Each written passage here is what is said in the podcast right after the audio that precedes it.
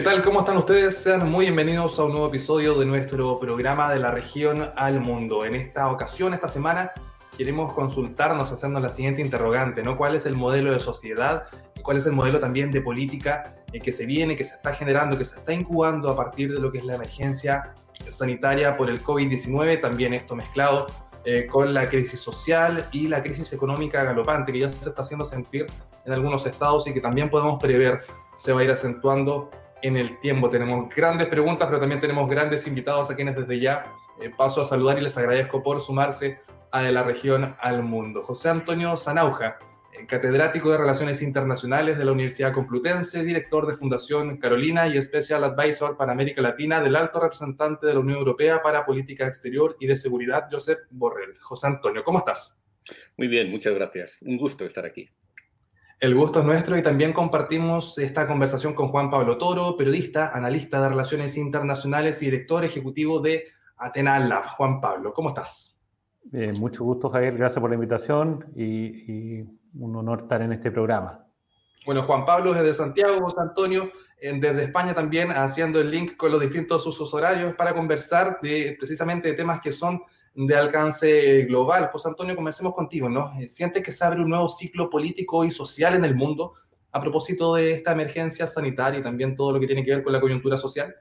Pues así es. Eh, esta, esta pandemia, esta crisis puede ser entendida como una crisis dentro de una crisis mayor. Es decir, en mi análisis, desde 2008 aproximadamente, la globalización, entendida como ciclo histórico, ya se encontraba en una fase de, crisis eh, profunda. Se habla de desglobalización, de postglobalización, y realmente lo que hace la COVID-19 es eh, actuar como una suerte de coyuntura histórica, eh, como un momento de encrucijada histórica que acelera algunas de las tendencias que ya venían eh, marcadas desde, desde antes. ¿no? Y en ese sentido, efectivamente, yo creo que, podemos aventurar que los libros de historia del, futuro hablarán de este momento como un, momento de, encrucijada, ¿no? en el que esa crisis de la globalización se profundizó y se, agudizó. Sí, ahora, ¿cuáles son las claves, José Antonio, de este, bueno, de este ciclo que quizás venía en detrimento, que, que incluso podríamos aventurar que, que está pereciendo, que quizás está muriendo, y de este nuevo ciclo que emerge? Bueno, en mi comprensión de la globalización, esta es algo más que una mera eh, estructura económica o un patrón de relaciones comerciales o, financieras. Es, una estructura histórica que da sentido, organiza eh, la distribución del poder y el orden internacional las normas durante un, periodo, un periodo que fue un periodo largo, desde los años 80. Entonces, estarían produciéndose simultáneamente cuatro crisis en las cuatro dimensiones eh, sustantivas de la globalización. La primera de ellas es una crisis del modelo productivo, es decir, el modelo de cadena global de valor, de vínculo transnacional, protagonizado por las empresas multinacionales, eh, prácticamente está llegando a su fin y no porque lo haya decidido el señor Trump o lo haya decidido una u otra multinacional, sino porque, sobre todo, está dejando de ser rentable y ha emergido un nuevo patrón eh, productivo basado en las plataformas digitales, eh, también basado en el acortamiento y cercanía mayor de las cadenas de, suministro, que hace que la economía futura vaya a tener un, patrón muy, muy diferente. Entonces, lo que estamos viendo, y la crisis de la COVID lo está de nuevo acelerando, ¿no? es un cambio en las, estructuras productivas. Entonces, primera dimensión es esta dimensión económica. La segunda es una dimensión eh, ambiental. Y yo creo que la globalización había puesto de manifiesto que los patrones de producción y consumo de, eh, digamos, occidentales, de los países avanzados, no son universalizables. El planeta no da más de sí. Hay límites, hay que aceptar la noción de límites ambientales, aunque esos límites no son fijos, la tecnología obviamente puede ayudarnos a, modificarlos, pero eh, de nuevo, esta crisis de la COVID lo que pone de manifiesto es que la mayor presión sobre los hábitats va a hacer más probable las zoonosis, ¿no? hay un patrón de zoonosis, de enfermedades que se han ido transmitiendo de los eh, animales a los humanos que tienen que ver con esa presión creciente sobre los ecosistemas que ya no es sostenible. La tercera dimensión es la dimensión social. La globalización ha tenido un enorme éxito en reducir la pobreza, en ampliar las clases medias, pero también ha generado un patrón de desigualdad extraordinariamente elevado, no tanto por abajo, sino por arriba. La cuestión es hasta qué punto ese patrón de desigualdad vinculado a un modelo económico muy financiarizado pues es, sostenible. Y las crisis de 2008 eh, ya pusieron de manifiesto esos, esos límites. Hoy hay una enorme desigualdad que está empezando a generar eh, serios problemas de carácter social. Incluso si se me permite un pequeño apunte, lo que está ocurriendo en Estados Unidos es evidentemente una reacción frente al racismo, la brutalidad policial, pero no hay que perder de vista que hay 40 millones de desempleados en ese país por efecto de la pandemia. Este es un, elemento, es difícil en ciencia política establecer relaciones causales eh, muy unívocas, pero es un elemento que está ahí eh, y que también puede ayudar a entender eh, la virulencia del estallido social que se está produciendo en ese como en otros lugares. Y la cuarta dimensión es política. La globalización está alcanzando sus límites en el plano político, en términos de gobernanza. Por, por un lado, en el plano global. Es decir, como ya en su momento dijo Carl Polanyi hace, hace muchos años, lo que la crisis de 2008 puso de manifiesto es que cuán irrealizable es la utopía del libre mercado autorregulado a escala global. Lo dijo la OCDE, lo dijo el Grupo de los 20 en 2009, que la crisis de 2008 mostraba las carencias de regulación adecuada del sistema económico internacional. ¿no? Esto en el plano internacional, pero en el plano interno lo que estamos también viendo es cómo esa situación de desigualdad, esa situación de falta de expectativas, ese bloqueo percibido por parte de clases medias en ascenso, pero también esa situación percibida por clases medias asentadas de presión hacia abajo, de desclasamiento, de incapacidad de asegurar el mismo nivel de vida para eh, la siguiente generación, están provocando eh, un caldo de cultivo en el que surgen nuevos emprendedores políticos, auténticos empresarios políticos, generalmente desde el campo de la extrema derecha, que impugnan y cuestionan la gobernanza a escala nacional y la impugnan en el plano internacional. Los Trump, los Bolsonaros y otros nacionalismos eh, otras posiciones extremas de, extrema derecha, fundamentalmente, que hoy son las que impugnan el orden internacional liberal que estaría en, cuestión. Esas son, me he extendido un poquito, pero esas son las cuatro dimensiones en las que la globalización estaba en crisis y que la actual pandemia está acelerando. Eh, y que significan de nuevo una encrucijada histórica, un, momento de cambio de ciclo en, el sistema internacional. Perfecto, Juan Pablo. ¿Cuál es tu mirada respecto también a las claves de este nuevo ciclo que se abre en el contexto de, emergencia y de crisis que nos señala José Antonio? Sí, eh, efectivamente comparto eh, varios, puntos de José Antonio. La verdad que aquí había una, una, tensión inherente a todo el sistema internacional que se da porque la, la economía se, mucho rato que ya estaba globalizada y la estructura política del mundo seguía siendo nacional. Y la gente, obviamente, se da cuenta, los gobiernos, que había muchas decisiones, fenómenos que estaban pasando y que sobre los cuales no tenían control. ¿ah?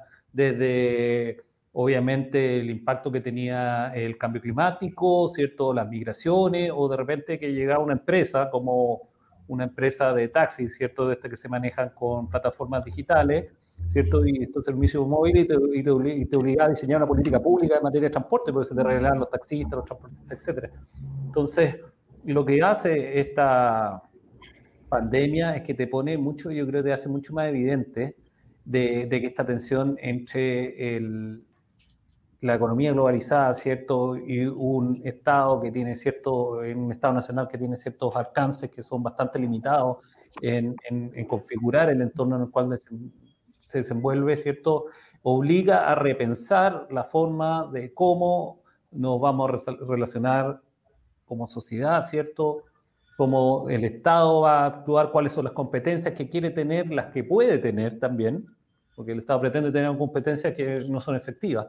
Entonces nos obliga a repensar y entrar en un nuevo ciclo. Yo creo que igual, o sea, esto más que crear, o sea, la pandemia es algo nuevo, sin duda, eh, aunque la humanidad ha conocido pandemias en el pasado, peste negra, cierto, gripe española, pero la verdad que esto, esto es como un catalizador, acelera, acelera ciertos fenómenos que se, veían, se venían dando, por ejemplo, cierto, la tensión entre China y Estados Unidos no es nueva, pero se acelera y se vuelve más fuerte, ¿cierto? Y, está en un, un, nivel que está escalando progresivamente por Hong Kong, por la guerra comercial, por las disputas tecnológicas, el 5G, etcétera, ¿cierto? El mar del sur de China, ahí tenemos algunos problemas estructurales que veíamos en la Unión Europea, ¿cierto? De, de, ciertas tensiones que ya estaban ahí, que se manifestaron con la crisis del euro, durante la migración, también se vuelven los países norte, ¿cierto? Eh, que finalmente se deciden apoyar este especie plan Marshall, ¿cierto? Para, para ayudar a toda la, la, zona a, enfrentar la pandemia de mejor manera, con mayor herramienta económica y respaldo. Pero ahí las vemos también que se vuelve la, la fragmentación política que se ha dado en América Latina, donde básicamente somos incapaces de generar una respuesta regional coherente, ¿cierto? Porque había ya una división que se manifiesta obviamente por la crisis de Venezuela, que básicamente inmoviliza todos los órganos regionales, desde la CELAC a la UNASUR, ¿cierto? Y barriendo con algunos. Entonces, hay un cambio, si sumamos todos estos factores, efectivamente hay un cambio de ciclo y, hay crisis, por ejemplo, que se están manifestando, crisis de representatividad, la gente no, siente, no se siente representado por muchos de los partidos políticos. Esto se ha traducido en la emergencia de líderes populistas, que el líder populista ya veníamos viendo, pero ahora no sabemos si esta crisis les va a pasar la cuenta a los populistas como Bolsonaro, ¿cierto? U otros que básicamente, o López Obrador, que básicamente partieron desconfiando del consejo científico y, minimizando la gravedad de la pandemia y ahora se enfrentan ¿cierto? a una realidad que es brutal y trágica, o si más bien ellos van a capitalizar, algunos líderes populistas, ¿cierto? Este idea de que hay que entrar en un nuevo ciclo, pero ¿cómo lo vamos a hacer? recuperemos soberanía, por ejemplo, y, algunos dicen y aprueban el Brexit, que es una ficción, o sea, la globalización no se va a acabar. Quizás va a cambiar y las cadenas de valor se van a hacer más cortas, como decía José Antonio, ¿cierto? Y las cadenas de suministro se van a regionalizar y no ser tan globales, porque de alguna forma que las potencias van a sentir que van a tener más control sobre ellas, ¿cierto? Juan Pablo, a propósito de lo mismo, tú dirías que, la, que las crisis que, que, veníamos enunciando, la crisis económica, la crisis social, bueno, por cierto, la crisis sanitaria y esta gran crisis medioambiental, que no es un tema nuevo, ¿no? Em, es también la crisis del, del, modelo neoliberal, tú, porque es algo que también estamos escuchando en el debate, ¿no? Es una cuestión eh, sistémica que, que, atañe a todas las, las, aristas de nuestro modelo, no son crisis que estén eh, por sí solas, cada uno en su rincón, sino que también hay un diálogo y hay quizás un diagnóstico común. ¿Tú, tú matizarías eso o también cuál es tu, cuál es tu posición en torno a, a esa disyuntiva?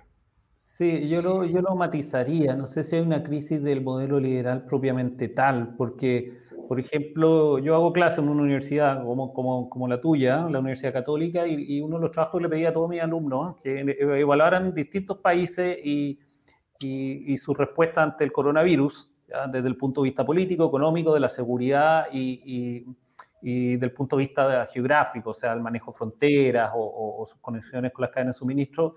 Y tú ves que la verdad, eh, las respuestas que se han dado las respuestas que hasta el, día de hoy pueden ser consideradas más efectivas o más positivas, la verdad no tienen ni ver con el modelo económico, donde tú tienes un gobierno, ¿cierto?, como el portugués, que, que le ha ido de, cierta forma bien, si se puede decir, o tienes los austriacos, donde tiene un gobierno que más bien, donde está anclado en la extrema derecha y tiene otra respuesta, entonces, más bien tiene que ver con el tema del liderazgo. O sea, hoy día es más clave eh, un buen liderazgo y un buen manejo de las finanzas públicas, que implique, ¿cierto?, haber tenido ahorros, ¿cierto?, manejar bien los déficits y manejar bien los planes de estímulo, que básicamente eh, decir que esto es un fin de un modelo. En, ese sentido también, eh, cuando uno piensa que un modelo que ha sido efectivo en la creación de riqueza, no estoy hablando del problema de la destrucción, pero la creación de riqueza y la creación de valor y la acumulación, ¿cierto?, de, riqueza, el modelo neoliberal en ese sentido ha sido más eficiente que, que otros modelos. Quizá va a haber hacer eh, lo que procede, hacer ciertos ajustes, entender que, por ejemplo, eh, hay que tener, se puede tener una economía de mercado, pero no una sociedad de mercado, que es básicamente un discurso que tenían los socialistas franceses hace mucho tiempo. Yo se lo escuché a, a Lionel Jospin una vez que se, cuando lo entrevisté y, no es incompatible tener un sistema de salud público robusto, ¿cierto?, con tener una economía de mercado. Entonces, yo creo que vamos a ir a, algo más híbrido. La verdad que yo no soy un purista en la materia, yo soy bien pragmático y, si funciona para mí está bien. Claro, perfecto. José Antonio, ¿cuál es tu, cuál es tu mirada respecto a lo que plantea em, Pablo, ¿no? respecto a lo que es la, que no sería precisamente una crisis a nivel de modelo, sino que esto requiere algunos ajustes. Y también quisiera eh, aprovechar de consultarte porque vemos a los distintos gobiernos de distintos signos políticos, de izquierdas y de derechas, muchas veces haciéndose las mismas preguntas, incluso a veces llegando hasta las mismas respuestas. Entonces, relacionado con ello, se va superando quizás el clivaje de izquierda-derecha y estamos entrando en una discusión mucho mayor respecto al, al sistema político que queremos, a las respuestas que necesitamos para este nuevo ciclo. Yo casi empezaría por esta última, última parte, ¿no? Y es decir, si, si exceptuamos anomalías dentro del sistema, el caso del chavismo sería una de estas eh, anomalías, ¿no? En realidad, eh, la distinción entre izquierda y derecha en los últimos 30 años en cuanto al modelo económico ha sido muy, muy reducida. Es decir, tenemos una China eh, que sí ha podido ser autoritaria, pero realmente lo que ha hecho ha sido crecer adoptando el, modelo que la globalización neoliberal estaba planteando. Y las diferencias ideológicas que han podido haber, por ejemplo, en la Unión Europea, entre gobiernos socialdemócratas o gobiernos eh, de centro-derecha, en realidad compartían un modelo económico con unas normas ordoliberales que eran básicamente las, mismas. Por tanto, yo creo que eh, yo soy, digamos, tiendo a, poner más, más énfasis o más el acento en, los elementos más estructurales, ¿no? de, fondo, eh, que son los que definen un periodo histórico, más que en factores ideológicos de agencia, que durante ese periodo histórico realmente no han sido muy significativos. No ha habido una, diferencia eh, importante porque el modelo en lo esencial se, compartía.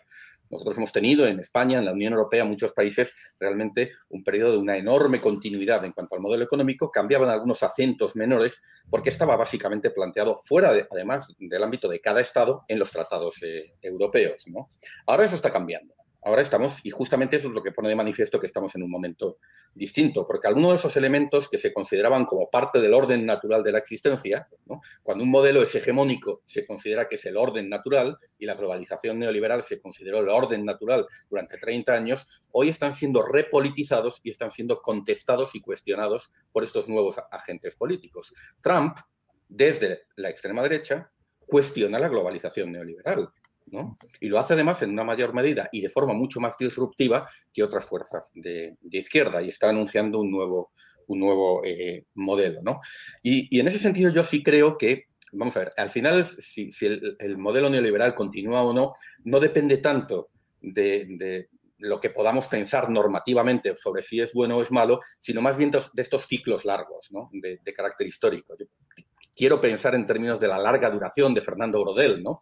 Y mi impresión es que ese ciclo ha terminado. Y ha terminado, digamos, porque eh, el, neoliberalismo es muchas cosas, es instituciones, es normas, es una estructura económica, es también un elemento ideológico y ya no proporciona certidumbre. ¿no? Es un discurso que para, digamos, la promesa de inclusión social vía mercado que el neoliberalismo eh, planteó durante algún tiempo y que ha sido cierta para mucha, mucha gente, claro que ha generado riqueza, más en los países emergentes como China, sacando de la pobreza a cientos de millones de personas. Pero esto hoy para muchas, muchos sectores muy amplios ya no es creíble. Digamos, la certeza hoy que existe en muchos lugares es que el futuro va a ser peor. Desde luego en los países avanzados. Mm. Y por lo tanto ya eh, ese discurso ya no tiene arrastre. De hecho ahora más bien, y esto es algo que estas fuerzas de extrema derecha eh, esgrimen con efectividad, el discurso más bien es Estado protégeme, quiero que me protejas de los vientos de la globalización. Quiero que garantices mi empleo, quiero que garantices mi acceso a la salud. Y el éxito que están teniendo algunas de esas fuerzas ultranacionalistas de extrema derecha es que están haciendo que ese discurso, su discurso de protección hacia la sociedad, sea más creíble. Yo de nuevo vuelvo a, recurrir para esto a esa obra fundamental de Carpolangi, ¿no? que lo explicó muy bien para otro periodo histórico y que creo que nos enseña cosas respecto al momento histórico actual. Respecto al, otro punto, brevísimamente, eh, yo creo que es una contradicción muy interesante la que, la que has planteado respecto a, la gobernanza a escala nacional y una economía globalizada. Esa brecha ha existido. Pero claro, esto lo que, lo que plantea es la necesidad de ir más allá del Estado y tener en una economía globalizada, como decía Ulrich Beck, en una sociedad del riesgo global, tenemos que tener mecanismos de aseguramiento frente al riesgo efectivos. Y esos mecanismos tienen que estar en parte en el ámbito nacional. Sí, hay que ahorrar, hay que en el ciclo bueno tienes que acumular ahorro para que en el ciclo malo tener capacidad de respuesta. Pero además necesitamos mecanismos de aseguramiento frente al riesgo a escala internacional. Y para eso existe la cooperación internacional. Hoy, por ejemplo, lo que estamos viendo es que nuestros mecanismos de aseguramiento frente al riesgo eran muy débiles. Y eran débiles porque, en parte, el neoliberalismo presuponía que no había que hacer nada, que el mercado resolvía. ¿no? Y el mercado resuelve algunas cosas, pero otras no. Y desde luego, en términos de aseguramiento frente al riesgo, ¿no? y hay riesgos derivados de la interdependencia económica, pues hoy tenemos serios, serios problemas. Desde luego, lo que esto ha demostrado es que nuestros mecanismos de aseguramiento frente al riesgo de pandemias eran muy frágiles. Y no es porque no supiéramos que esto se podía producir, tenemos desde hace años un guion perfectamente detallado, la ciencia, el conocimiento, los centros de inteligencia nos habían avisado que esto iba a ocurrir y además con una secuencia perfectamente detallada. Lo que estamos viendo en cierta manera con la pandemia es la materialización de un guion que ya estaba escrito y ya se había escrito. Y sin embargo, como dice Ulrich Beck, lo que hemos organizado es la irresponsabilidad organizada a escala global. Porque hemos pensado que eso se podía resolver con mecanismos nacionales, incluso los que nos sugerían hace un, hace un minuto. Tenemos una OMS que además de ser presa de pugnas geopolíticas, es que incluso si no lo fuera, es un mecanismo de asesoramiento científico. No tiene capacidad de hacer mucho más. No es suficiente. Y pensemos, por ejemplo, en el ámbito financiero. Ahora tenemos una situación en la que incluso los países que han podido acumular reservas de divisas, que tienen una situación fiscal saneada, tienen necesidad de recursos externos. Y el FMI, lisa y llanamente, no responde a esta realidad. Incluso si se aprueba el billón de euros que se está pidiendo para fortalecer las reservas de los países, habría dificultades. Y Estados Unidos además está diciendo que no, que no se puede aprobar ese billón de euros, de dólares, perdón, en derechos especiales de giro, en la moneda del fondo, para reforzar las, las reservas de divisas de los países miembros y poder hacer frente a este ciclo fiscal en el que necesariamente tenemos que gastar más para eh, hacer frente a, una emergencia. Sí, sí. Efectivamente, bueno, conversamos con Juan Pablo Toro y José Antonio Zanauca sobre este nuevo ciclo político y social eh, que se abre a partir de la emergencia del COVID-19 que se va acentuando. También lo tenemos que plantear en esos términos eh, a propósito de lo que está viviendo el mundo en razón de esta pandemia. Juan Pablo, con seguridad querrás agregar o matizar algún punto de lo que mencionaba recientemente José Antonio, pero también te quiero consultar acerca de esta crisis del multilateralismo. ¿no? Eh, ya también se deslizaba la situación de la OMS, pero también lo hemos visto en distintas organizaciones que han sido cuestionadas y que también uno de pronto eh, llega a la conclusión de que quizás no han dado al ancho, no tienen toda la musculatura o la fuerza para sobreponerse a los intereses eh, regionales o locales. ¿Hacia dónde vamos en, cuanto a multilateralismo, Juan Pablo? Eh, hacia unas Naciones Unidas y distintas organizaciones más fortalecidas que van a saber salir de este espacio o hacia un repliegue en términos de lo que son los estados y también el cierre de los mismos. No, eh, efectivamente vamos a hacer un repliegue del multilateralismo, eso es, una constatación, no, no, no, una descripción de lo que está pasando, porque eh, una, de, una de las características que podemos decir que no hablan nuevos ciclos es que el cuestionamiento de las instituciones multilaterales, que por lo demás siempre lo ha habido, pero siempre ha venido muchas veces de la periferia, de, de algunos actores que se sienten a veces presionado, ¿cierto? Cuando se le impone, no sé, un embargo de armas a Corea del Norte, por ejemplo, o, otro país que, se le, que en el fondo se lo llama al orden o a detener un genocidio, por poner algún tipo de, ejemplo. Pero ahora los países que están cuestionando, ¿cierto?, las instituciones multilaterales son los mismos que la ayudaron a crear. Entonces, son los, son los países que la sostuvieron. En el caso de Estados Unidos con Donald Trump, ¿cierto? Que ¿cierto? Sale la OMS, creo que antes salió la, UNESCO, del Consejo de Derechos Humanos, por lo demás, contraviniendo toda la política del Partido Republicano de los últimos 50 años, básicamente se echa para atrás de acuerdos de libre comercio, entre ellos el TPP-11, ¿cierto? Que lo ayudó a, a, a, promover durante el periodo de Barack Obama para estructurar el Pacífico y justamente eh, crear nuevas reglas de comercio en el Asia-Pacífico que dieran más seguridad, ¿cierto? Y contuvieran nos contuvieran o nos redujeran los costos de transacción o los riesgos, efectivamente.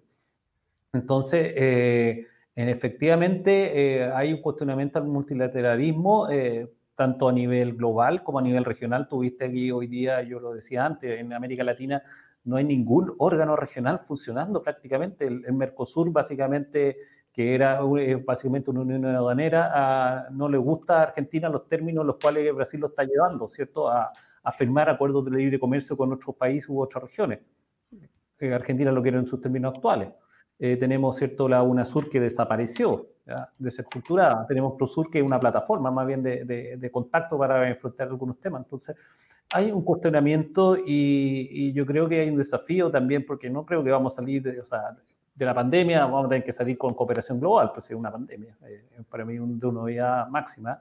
Ahí no creo que debilitar a la OMS en estos momentos sea una buena idea, sino todo lo contrario. Y vamos a tener que compartir las vacunas, ¿cierto? Y compartir suministros y, y, hemos estado firmando acuerdos para que no te intercepten los, los suministros médicos, los ventiladores lo que sea, lo que tú necesitas. Entonces, la verdad, yo creo que parte del nuevo ciclo obliga a repensar las nuevas instituciones, ¿cierto? Y cómo hacerlas más efectivas.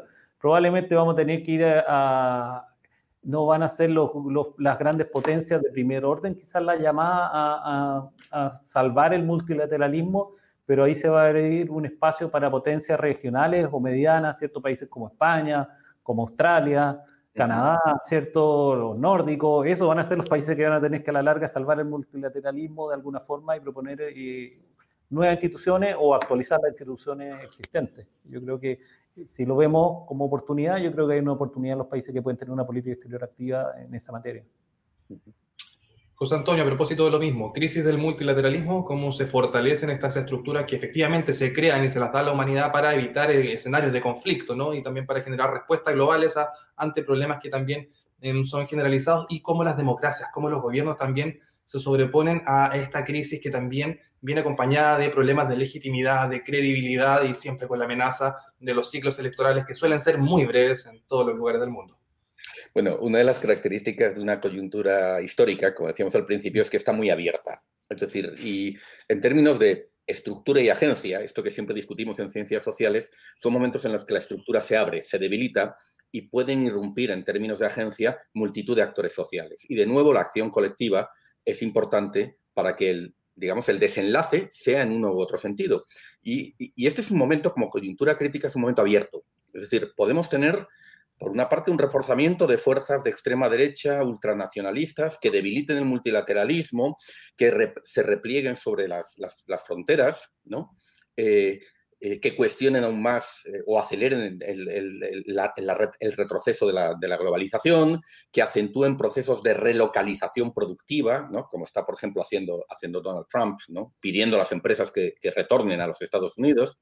Podemos tener ese escenario o podemos tener una salida en otro sentido. Es decir, que el imperativo de la salud eh, global, el imperativo de las sociedades de, de, ser protegidas frente a ese y otros riesgos, riesgos sanitarios, pero también riesgos económicos, la crisis económica, el desempleo masivo, etcétera, pues lleven a un momento 1945, eh, a un eh, momento fundacional para que el multilateralismo, quizás más enfocado, más aplicado, basado en grupos regionales. El papel del regionalismo, dice el profesor Acharia, puede ser muy importante en los próximos, en los próximos años y, florezca en ese sentido en mayor medida la, cooperación internacional y se transforme el multilateralismo para hacerlo más legítimo, más eficaz y más, y más representativo. Entonces, este es un momento muy abierto ¿no? y es muy difícil, eh, desde luego en ciencias sociales somos muy malos con la bola de cristal ¿no? para adivinar el futuro, somos mejores para, para explicar el, el, pasado y, quizás no es lo acertado preguntarnos o pedirnos pronósticos, pero desde luego yo el que me atrevería a decir es este, es decir, que no es, el futuro no está escrito y que va a depender de nuestra agencia, va a depender de cómo articulemos coaliciones en uno u otro sentido, va a depender de lo que ocurra en cada país. Estamos viendo países donde la pandemia, por ejemplo, puede significar un retroceso de estas opciones de extrema, de extrema derecha, porque va a contraponer, digamos, toda esta narrativa anticientífica, la que estamos viendo, por ejemplo, en el caso de Bolsonaro, en, Brasil, que es terrorífica, con la necesidad de basarse en la ciencia, de basarse en los hechos, para buscar soluciones concretas y específicas más allá de ensoñaciones doctrinarias e, e, e ideologizadas. Vamos a, ir, vamos a ir viendo, desde luego, lo que va a ocurrir con las elecciones eh, presidenciales en Estados Unidos va a ser decisivo. Vamos a ver, yo creo, en los próximos días acontecimientos importantes de alcance histórico en los, en los Estados Unidos. Una reelección de Donald Trump va a empujar el sistema internacional en un sentido, pero si desde luego no sale reelegido, pues digamos, hay posibilidades de que se reviertan algunos de los procesos que hemos, comentado. Perfecto. Bueno, y para cerrar a cada uno les quiero pedir una reflexión en torno a, este, a esta sensación, a esta creencia que luego de las grandes crisis también emerge un nuevo hombre, una nueva humanidad algo que también nos retrotrae a otros, algunos filósofos clásicos. Eh, vamos a ver un poco de eso, queremos ver un poco de eso o también tenemos que ajustar eh, nuestras expectativas eh, respecto al aprendizaje que podemos obtener como sociedad y mirando también en retrospectiva si es que hemos ido aprendiendo también las señales que en el pasado nos fue dando el mundo. Comencemos contigo, Juan Pablo. Bueno, uno, quisiera pensar positivamente, sí, de, de, que va a emerger una nueva humanidad, ¿cierto? Y un poco más consciente, consciente de que hay que colaborar para desafíos globales, o sea, no solo la pandemia, el cambio climático, que es una amenaza existencial, ¿cierto? La humanidad que la tenemos pendiente y no podemos dejarlo esto pausado porque estamos concentrados en combatir, ¿cierto? Un virus, pero, pero uno, uno quisiera, sí, entender que hay un poco más de, eh, que por lo menos debería haber una comprensión mayor que nuestros destinos están cruzados, ¿cierto? Que, tenemos que tenerlo claro a nivel global y en ese sentido eh, lo que uno haga tiene efectos en, en, el otro. Y, pero también debería ser esto a la vez una oportunidad de, de reforzar, en el fondo, reforzar, repensar, ¿cierto? Nuestras instituciones, eh, hacerlas, ver lo que sirve, lo que no sirve, ¿cierto? Buscar hacerlas más, más efectivas, más flexibles, buscar eh, revisar tal vez cuáles son nuestras alianzas o cuáles son los, países, los like-minded countries con los cuales tenemos no solo sintonía de intereses, sino de valores también y con los cuales debemos eh, establecer nuevas líneas de trabajo en función de los desafíos que queremos enfrentar.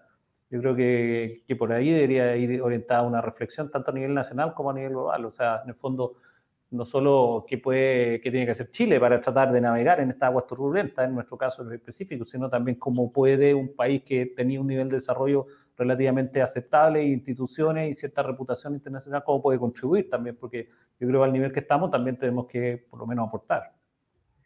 Perfecto. José Antonio.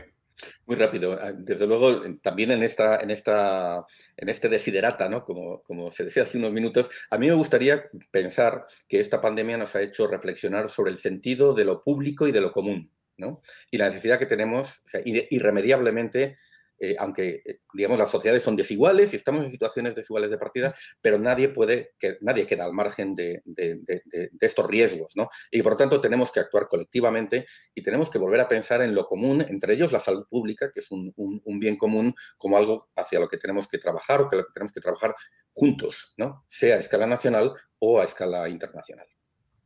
Perfecto. Bueno, al doctor José Antonio Zanauja, catedrático de Relaciones Internacionales de la Universidad de Complutense, director de Fundación Carolina, le queremos agradecer por haberse sumado a esta conversación aquí en De la Región al Mundo. Muchas gracias. Ha sido un placer.